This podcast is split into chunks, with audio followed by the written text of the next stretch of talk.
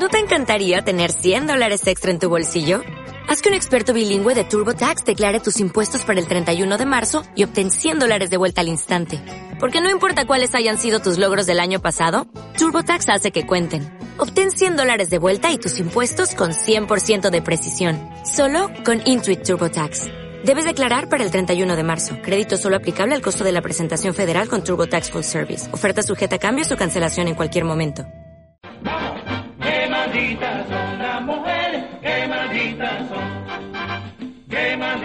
Son las mujeres, qué malditas son. Voy a dar un salto muy grande en el tiempo respecto a la, a la ponencia anterior y, me voy a centrar un poco en hacer una semblanza de, de la figura de esta, de esta última reina de Francia por dos motivos fundamentales. En primer lugar, porque es un personaje clave, para entender eh, cuál era la conducta que se esperaba de una ah, persona propia de su rango y propia de, la sociedad de su tiempo.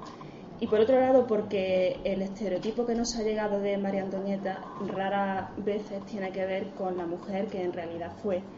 Y por eso me parecía interesante rescatarla para, para ubicarla un poco en, en, esta, en este contexto de, del margen o de, o de, la marginalidad. No voy a hacer proyecciones de, imágenes, a pesar de que he llamado a la ponencia ministra de modas, porque no voy a centrarme en la explicación del aspecto físico ni de la indumentaria propiamente dicha de la reina. Yo soy especialista en, en, en indumentaria y mi tesis doctoral versa sobre el léxico de la indumentaria en el siglo XVIII y por ello me interesan estas cuestiones relacionadas con este siglo. Pero no voy a centrarme en la explicación de, cómo vestía María Antonieta, sino que haré referencia a ello enmarcándola en, cómo fue su vida para que eh, podamos reflexionar un poco cuáles fueron las causas que la llevaron a, morir decapitada y sobre todo a ser un personaje demasiado olvidado durante demasiado tiempo por, por los historiadores, aunque fundamentalmente, afortunadamente, no, no por todos. Para ello me voy a referir brevemente al, contexto sociohistórico en el que, en el que nace eh, esta mujer y al mundo en el que vivió. Desde que Luis XIV instala en Versalles su corte, París se convierte fundamentalmente en la esencia del lujo y del boato. Y de hecho la imagen cultural o el imaginario cultural que nos ha llegado de, del París de aquellos tiempos es el de una, una ciudad con una sociedad marcada por los excesos en el lujo y en el vestir, hasta tal punto que la moda como tal nace en este momento y también en este momento la moda eh, se incluye como, como, término, como palabra en, los diccionarios principales de la época, señalando con ello la, importancia que, tenía. Para participar de la nueva sociabilidad y de la nueva, el nuevo modelo de elegancia, la corte tenía que ser refinada y tenía que subirse al carro de, las modas.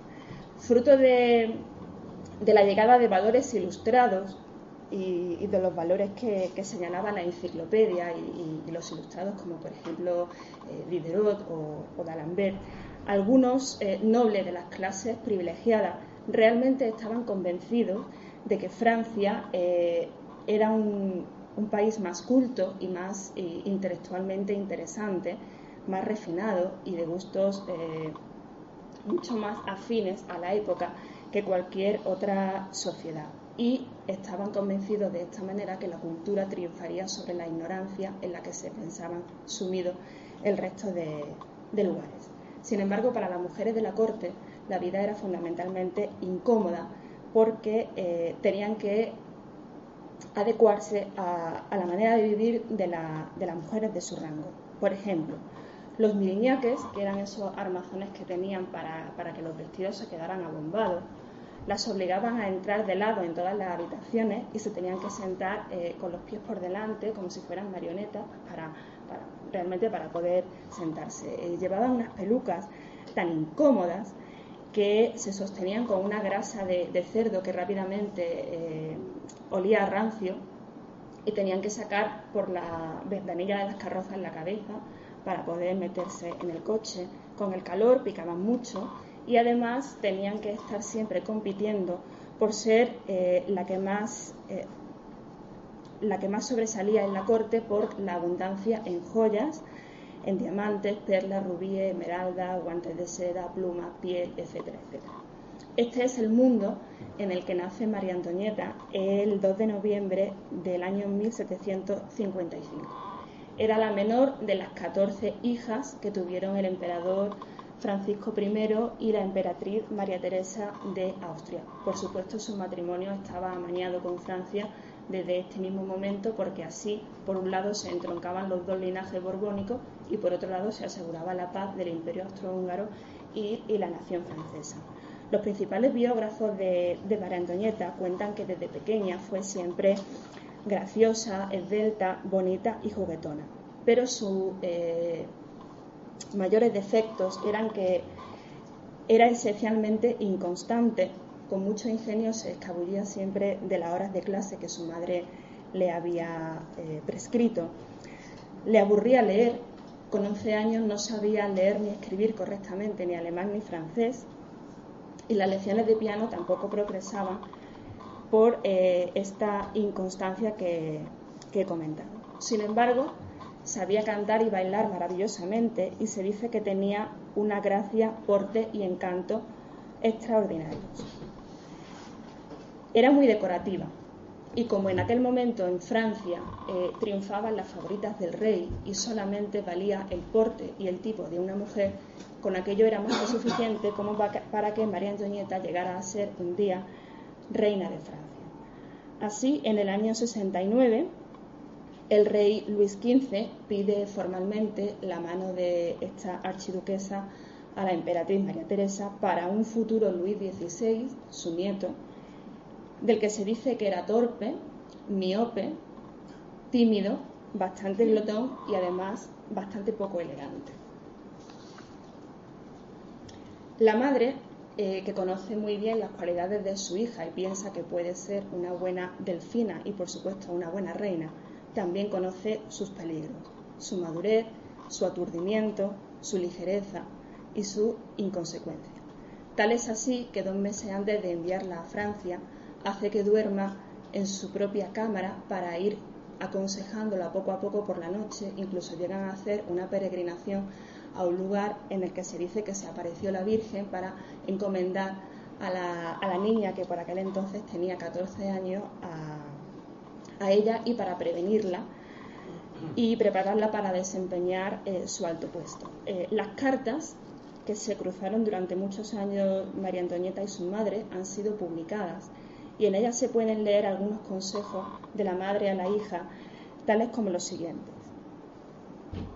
Te ruego que no te abandones a la negligencia ni respecto a tu rostro ni a tu apariencia. Lamentaría demasiado tarde no haber seguido mis consejos. A ti y solo a ti te corresponde dar el tono a Versalles. El buen tono era lo más importante para la sociedad refinada e ilustrada del siglo XVIII en otro momento. Solo temo a tu pereza y disipación, los dos únicos enemigos que debes temer.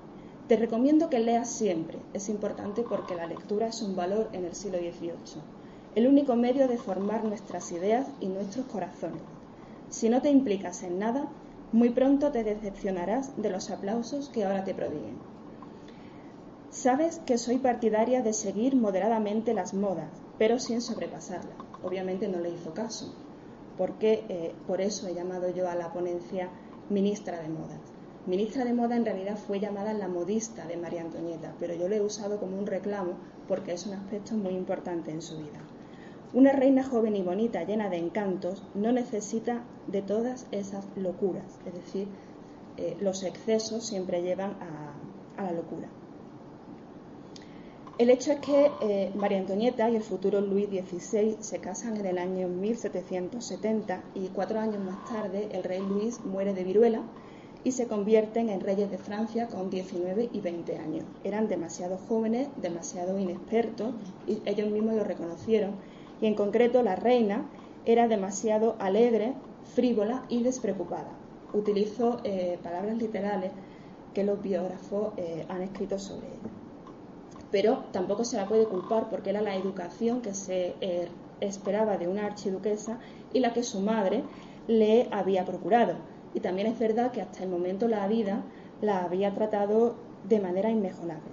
Cuando era niña le regala como hogar una corte imperial, cuando es adolescente le promete una corona y cuando es una joven esposa la convierte en reina, amontona a sus pies todos los dones de la gracia, esto es una cita literal, pero también le da un corazón aturdido que no se preocupa ni se eh, pregunta por el precio de las cosas. Sufrió un drama muy particular, que es el de no quedarse embarazada hasta 12 años después de haberse casado por la torpeza de su marido. Claro, ella se aburría y lo compensaba matando el tiempo en asuntos tan triviales como elegir las telas de sus vestidos o los perfumes adecuados para cada momento. Aún así, se cuenta que los primeros años de reinado fueron años muy felices porque ellos representaban la esperanza de la juventud y de nuevos tiempos para el, pueblo de Francia, que veía en ellos pues un, halo de frescura. Pero también es verdad que eran demasiado inconscientes y se ha llegado a decir que por este drama personal, siempre escondido, pero que ella realmente sufría, eh, vivía en su templo del adorno. Hasta tal punto, anecdóticamente, que si una mujer quería ser bella, tenía que parecerse a la reina, y solamente lo que la reina utilizaba se convertía en valor y en moda. No solo tenía debilidad por las joyas, sino también por la ropa. Su ropero ocupaba tres habitaciones de sus aposentos privados y sombrerero y modisto venían varias veces a la semana para mostrarle su mercancía. Cada estación del año, cada fiesta, cada acontecimiento, cada ritual exigía traje adecuado no solo para ella, sino para toda la corte, que eh, la formaban unas 5.000 personas, con lo cual pues, la vida era bastante entretenida. Eh, se cuenta que cuando ascendió al trono, su asignación anual era de 96.000 libras en concepto de vestuario cuando era delfina y cuando fue reina ascendió en unas 200.000, pero nunca era suficiente. Y tal es así que se, eh, se empezó a resquebrajar el trono hacia la mitad de la década de 1770. Literalmente, y cito, se decía que gastaba como una mujer a la moda, como una favorita y no como una soberana. Desde este momento se asocia a la moda con lo trivial, con lo vano y sobre todo con la figura de María Antonieta, con la figura de una mujer y de ahí podemos conectar con el malditismo, con el vivir al margen de una sociedad, etcétera, etcétera. El hecho es que tanto, las gobernantas de la Casa de la Reina como los ministros de Finanzas, que varias veces fueron destituidos y después vueltos a, llamar, aconsejaron a la corte reducir gastos y en concreto a la reina. Ella hizo realmente muchos esfuerzos cuando, cuando se dio cuenta de que su vida se iba a dar un giro importante, pero nunca fueron suficientes porque ya había creado una imagen de la que nunca se pudo desligar. Un palacete que, su marido le regaló como regalo de bodas, el, el pequeño Trianón, era considerado la guarida del vicio y a ella la llamaban la loba austriaca. Claro, un pueblo parisino que aparte de estar muerto de hambre, estaba muy mal aconsejado por todos los enemigos de la reina, que no eran pocos.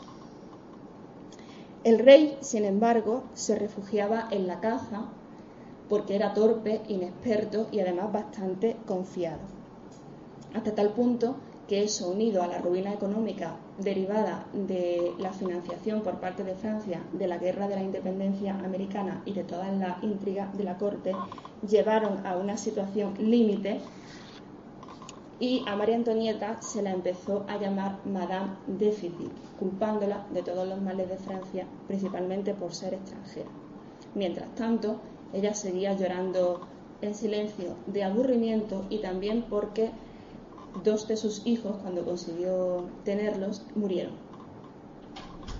El hecho es que sobreviene la desgracia y después de la, toma de la Bastilla, una vez que se convocaron estados generales, etcétera, etcétera, que no voy a comentar por, falta de tiempo, eh, Versalles quedó desierto. Los cortesanos huyen o, o, vuelven a sus posesiones. Los favoritos de la reina emigran al resto de Europa, aconsejado para no ser perseguidos.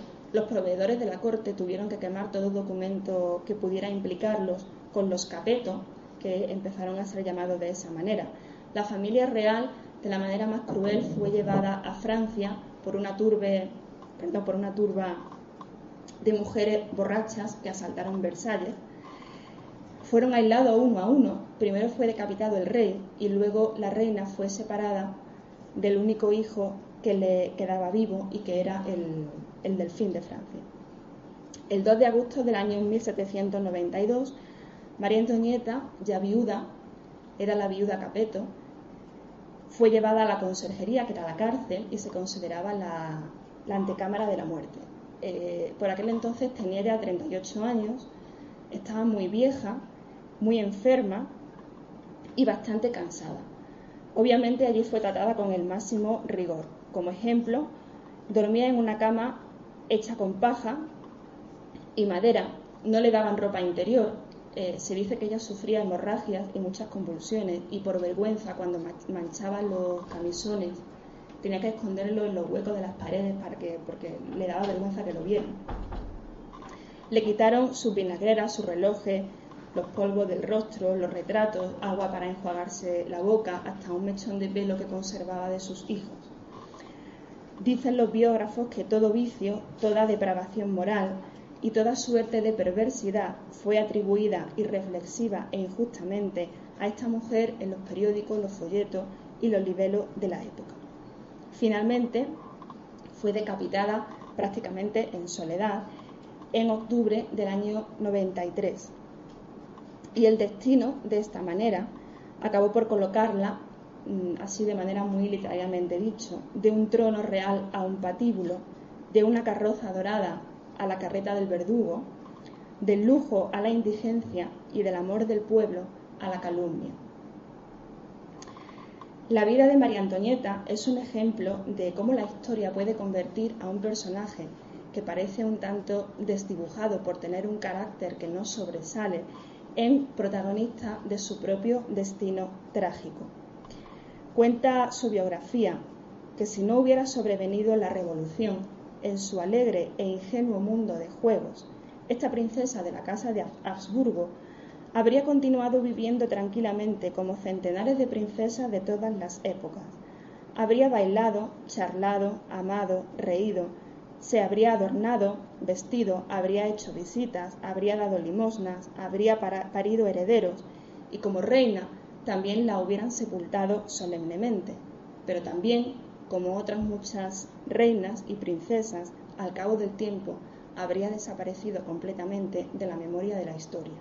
Y sin embargo, si hoy en día María Antonieta sigue siendo recordada, a veces no en un perfil que, corresponda realmente a, quien fue en realidad, pero, pero sigue viva y se la puede rescatar en eventos como el que, como el que uno se ocupa, es precisamente porque, primero, eh, falta una reivindicación de su figura como la mujer y la madre que había detrás de su imagen de reina y como una mujer que vivió realmente al margen de una sociedad que fue evolucionando, pero porque fue educada para vivir así y porque no supo ver lo que se le venía, se le venía encima.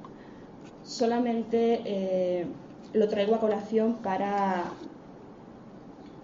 para que podáis reflexionar sobre cómo una vida puede dar ese giro y cómo la historia puede tratar tan injustamente a personajes que en su tiempo pues también vivieron pero también eh, sufrieron.